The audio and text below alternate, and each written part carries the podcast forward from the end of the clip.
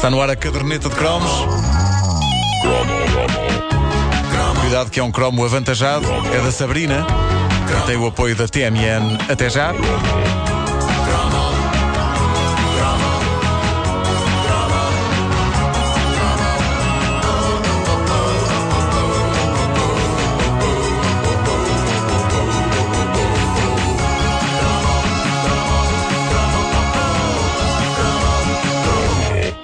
Maior choque que acabo de ter sobre Sabrina, a grande mítica Sabrina, a Sabrina que nos idos de 1987 povoou os nossos sonhos adolescentes, a Sabrina que um colega meu decidiu transportar dentro da sua roupa interior, recortada de uma edição da revista Bravo. É verdade, já A Sabrina, essa. a vocês preparem-se que isto é forte, a Sabrina tem praticamente a minha idade.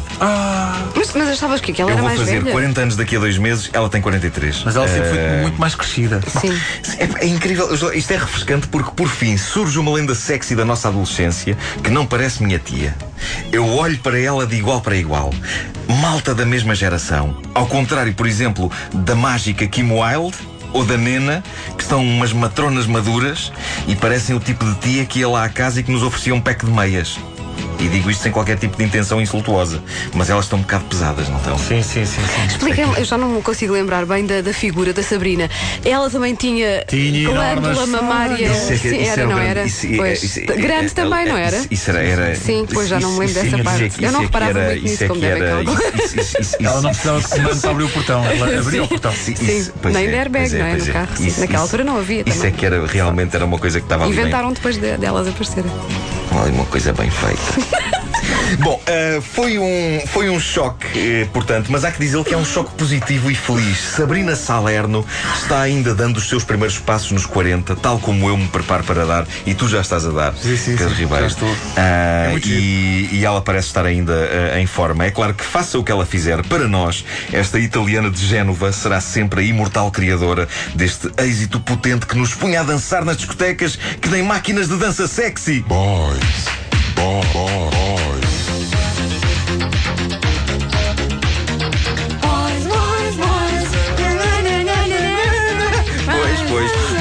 Digo que nos punha a dançar, quero na verdade dizer que vos punha a dançar, porque eu contive-me sempre muito no que toca à dança.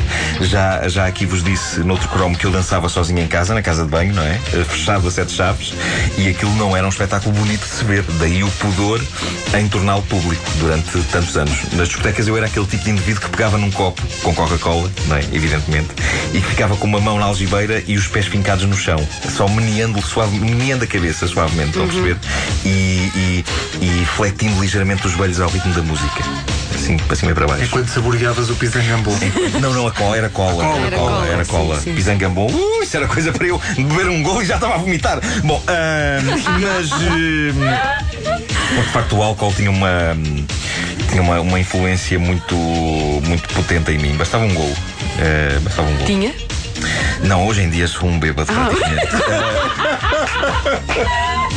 Ah, e eu era, também, eu era também aquele caixa de ovos que os amigos e sobretudo as amigas tentavam arrastar para a pista de dança através de puxões fortes de braços. Sabe? Elas queriam arrastar-me literalmente. isso é horrível. Literalmente queriam arrastar-me para a pista. Mas já acho tinha- que muitas vezes eu fui de rastros mesmo, já com as pernas estendidas pelo chão. Mas já tinhas aquele E- cabelo comprido e sexy ou ainda não? Que Aquele que aparece ontem. no vídeo, sim, sim, sim, ontem. sim, é pá, assim, aquele misto entre John Lennon e Troglodita. Ah, se os Beatles tivessem existido na Idade da Pedra. Ah, mas ao mesmo tempo, se eu tivesse na Idade da Pedra com aquele aspecto, eu tinha já levado uma marretada na cabeça. Bom, mas, mas era um misto, el- elas puxavam-me para a pista, não descansavam enquanto eu não estivesse lá no meio. Era um misto de vamos mostrar-lhe o que é a vida e o que é a alegria de dançar e de vamos rir-nos à conta deste palhaço. E de vez em quando venciam pela, pela insistência. E lá ia eu dar um pezinho de dança durante exatamente 35 segundos, para depois, à primeira oportunidade, voltar para o meu canto, para uma zona segura, para menear a cabeça e fletir os joelhos, que era assim que era a minha dança. Sabrina foi um verdadeiro furacão quando explodiu na cena musical em 87 com o seu Boys, Boys, Boys, servido por um teledisco passado, se bem me lembro, em piscinas. Era, não era? Não Era, era, era. E, como é óbvio, ninguém estava a prestar atenção à música. As das primeiras vezes ninguém estava. A Sabrina cantava assim, não é? Isto é a Sabrina a cantar. Mas nós ouvíamos o quê? E ela a cantar, e ela a cantar.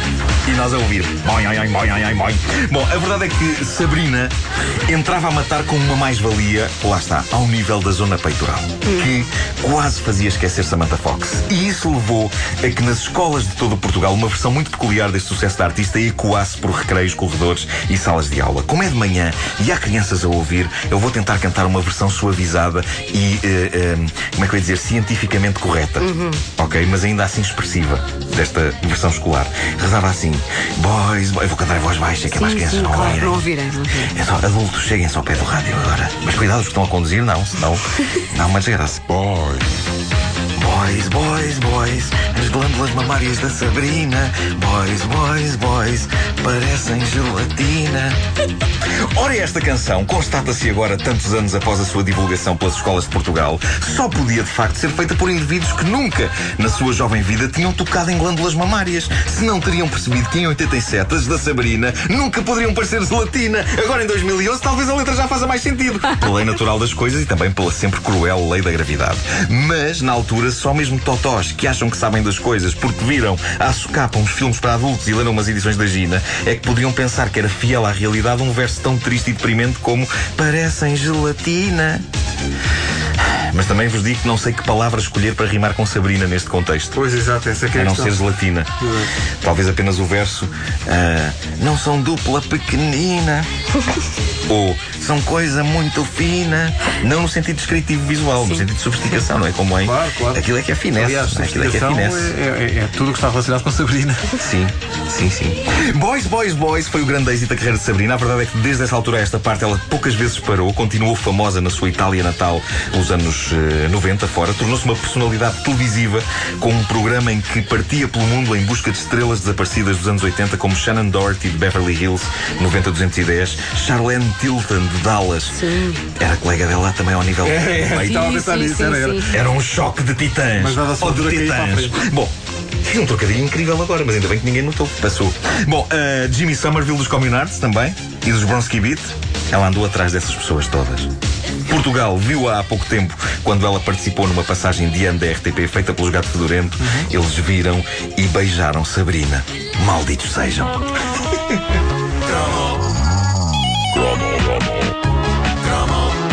A caderneta de cromos da Rádio Comercial disponível em eh, podcast no nosso site e no iTunes. Uma oferta TMN até já.